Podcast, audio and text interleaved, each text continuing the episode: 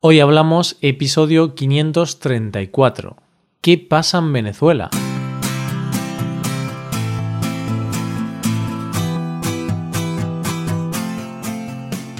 Bienvenido a Hoy Hablamos, el podcast para aprender español cada día.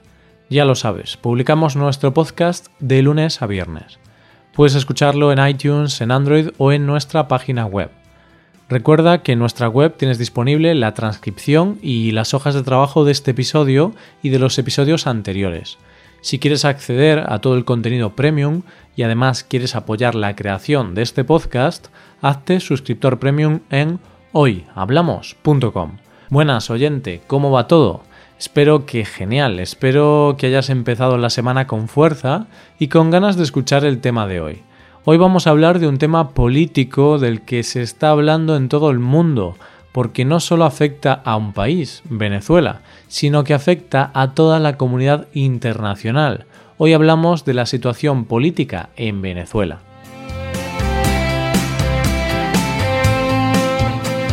Seguramente en las últimas semanas has escuchado hablar mucho de la crisis en Venezuela. Hoy vamos a hablar de ello porque es un tema del que se ha hablado hasta la saciedad en nuestro país. Y en este podcast hablamos de lo que se habla en España. Es un tema que ha pasado de ser de interés del propio país a ser un tema de carácter internacional. Habrás escuchado la cantidad de protestas que hay en la calle, que Guaidó se ha autoproclamado presidente interino, que Maduro no lo acepta y que el país está dividido en dos bandos. Y es cierto que todo esto puede ser un poco confuso, porque se habla de muchas cosas y muchas veces no tenemos muy claro qué ha pasado o cómo se ha llegado a este punto. ¿Qué te parece si empezamos por el principio e intentamos entender qué está pasando? Para entender el día a día de hoy en Venezuela, nos tenemos que remontar a 2015. En ese año se celebran las elecciones parlamentarias siendo presidente en aquel momento Nicolás Maduro.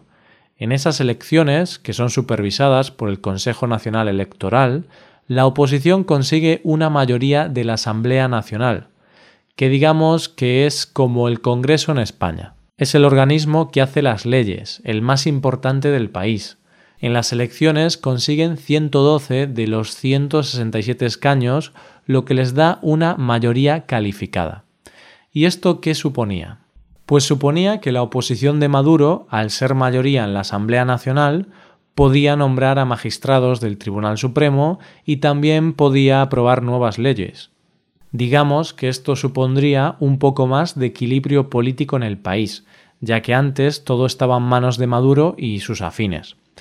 Pero ante esta victoria de la oposición, los legisladores que pertenecían a la anterior Asamblea designaron a un grupo de magistrados express afines a sus ideales para tener el control político del Tribunal Superior de Justicia. Días más tarde, la Sala Electoral del Supremo suspendió el nombramiento de cuatro diputados que pertenecían a la oposición por posible fraude en el proceso electoral. ¿Y esto qué significaba? Significaba que la oposición perdía su mayoría calificada y por lo tanto perdían el poder que tanto ansiaban pero a pesar de la decisión del Tribunal Supremo, la Asamblea Nacional se negó a aceptar esta sentencia, porque se negaban a perder la mayoría. La oposición propuso convocar elecciones en los estados donde había habido el supuesto fraude, pero los chavistas se negaron.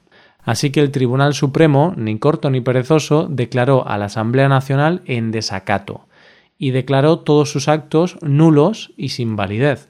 De esa manera, el Tribunal Supremo asumió competencias que le correspondían a la Asamblea Nacional, como la aprobación del estado de excepción o el control de los presupuestos. Todo volvía a estar en manos de Maduro. Todo este proceso que te estoy contando en unos minutos en realidad duró casi dos años.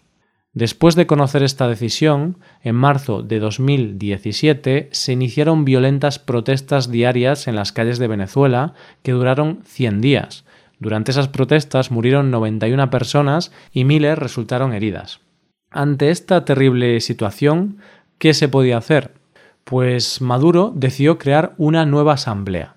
Maduro se basa en un artículo de la Constitución para crear la Asamblea Nacional Constituyente y se convocan elecciones para escoger a los representantes de esta nueva Asamblea Nacional Constituyente. Pero claro, la oposición se niega a participar en los comicios porque la creación de esta asamblea supondría dejar sin poder a la Asamblea Nacional. O sea, se crea una nueva asamblea para sustituir la anterior. Y por supuesto, la oposición estaba completamente en contra porque ellos tenían la mayoría en la Asamblea Nacional. Aún así, se convocan las elecciones y, como te puedes imaginar, Maduro las gana con mayoría absoluta. Y después de esto se convocan elecciones presidenciales. Maduro vuelve a convocar elecciones para elegir al presidente del país el 20 de mayo de 2018.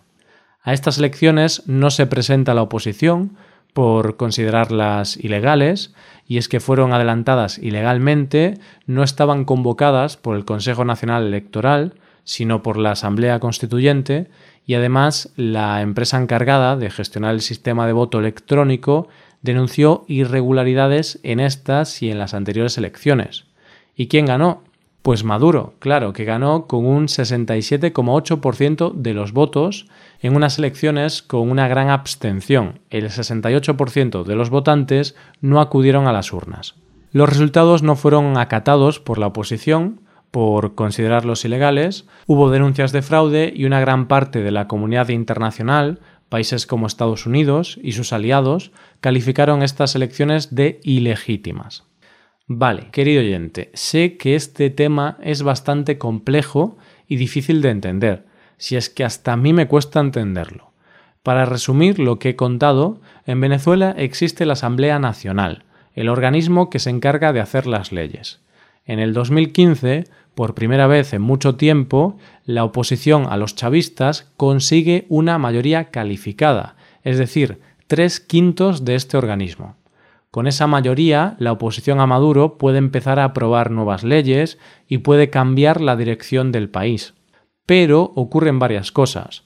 Varios diputados de la oposición son acusados de fraude y al final la oposición pierde esa mayoría que había ganado en la Asamblea Nacional como la Asamblea Nacional se niega a aceptar eso, los tribunales la declaran nula, declaran que no tiene poder ninguno y Maduro, para solucionar esto, decide crear una nueva asamblea, la Asamblea Nacional Constituyente.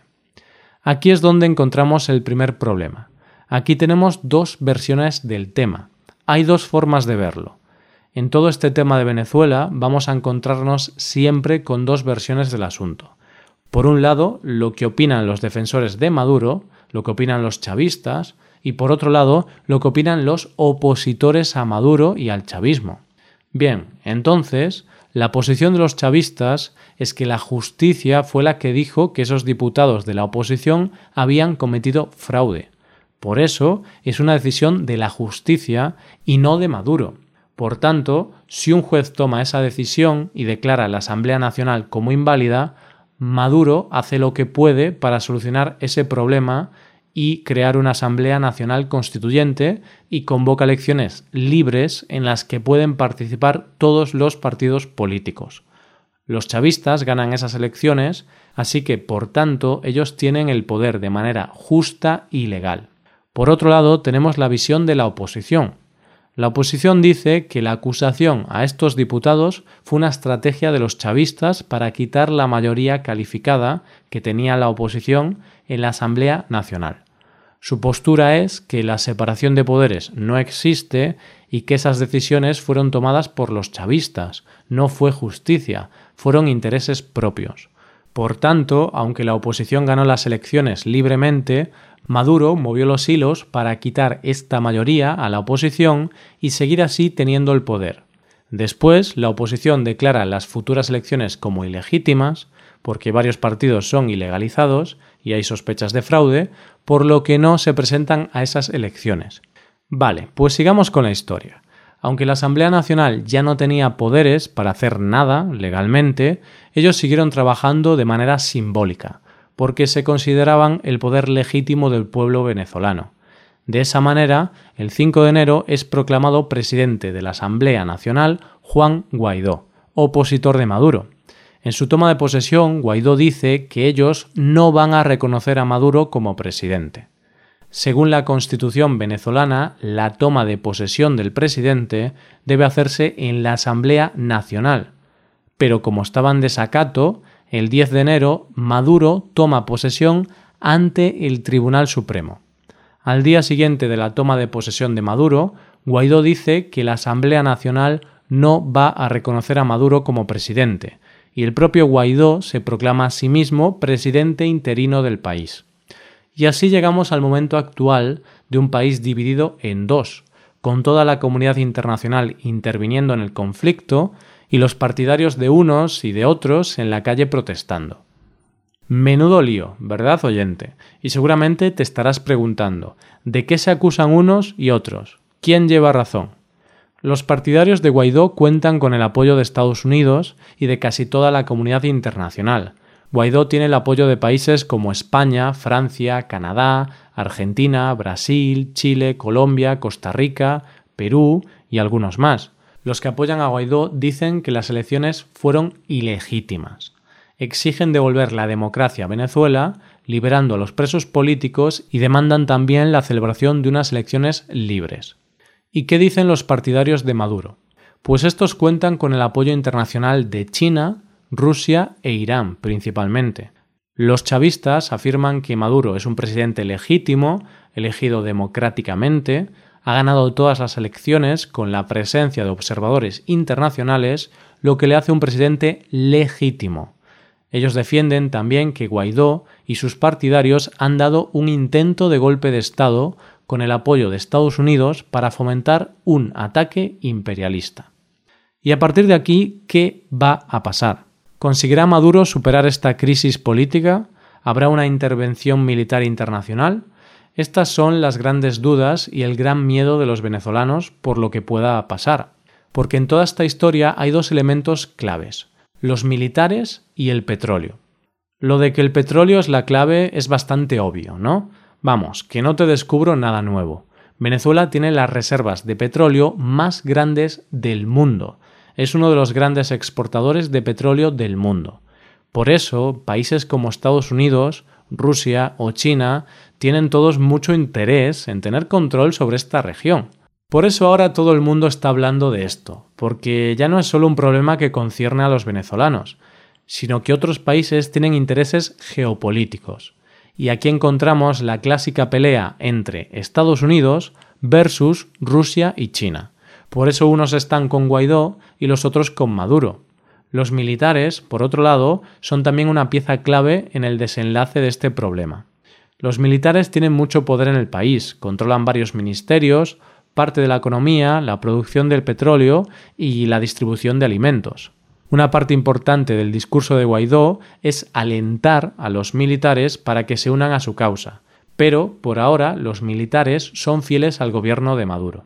Al final todo se reduce a que una parte del país considera que Maduro ha ganado unas elecciones libres y democráticas, mientras que la otra parte del país considera que Maduro ha influido en la decisión de quitar el poder a la Asamblea Nacional, por lo que ya no existe la separación de poderes que caracteriza una democracia. Y aunque haya ganado las elecciones, no las consideran como unas elecciones libres y sin fraude. ¿Quién tiene la razón? Pues sinceramente no lo sé. Lo que sí sé es que hoy hemos hablado mucho de lo que pasa en Venezuela y al final no hemos hablado de lo más importante, no hemos hablado de los que realmente sufren, el pueblo de Venezuela. Porque independientemente de si estás con Maduro o con Guaidó, hay una cosa cierta y clara. El país está viviendo una crisis económica tan terrible que hay escasez de alimentos en algunas tiendas, la gente está sufriendo malnutrición, están muriendo personas en las protestas, en la calle, la inflación es astronómica, el dinero ya no vale nada y mucha población está abandonando el país. De hecho, unas 5.000 personas huyen cada día de Venezuela, lo que hace que sea la mayor huida de un país latinoamericano en 50 años. En los últimos años se han ido del país más de 3 millones de personas, en fin, oyente, que pase lo que pase, esperemos que se solucione todo de la forma más pacífica posible y sobre todo que el pueblo de Venezuela encuentre la paz y que el país y la economía prosperen. Y esto es todo por hoy. Si te gusta este podcast y aprecias el trabajo diario que realizamos, te invitamos a que te hagas suscriptor premium. Los suscriptores premium pueden acceder a la transcripción y al PDF con ejercicios y explicaciones.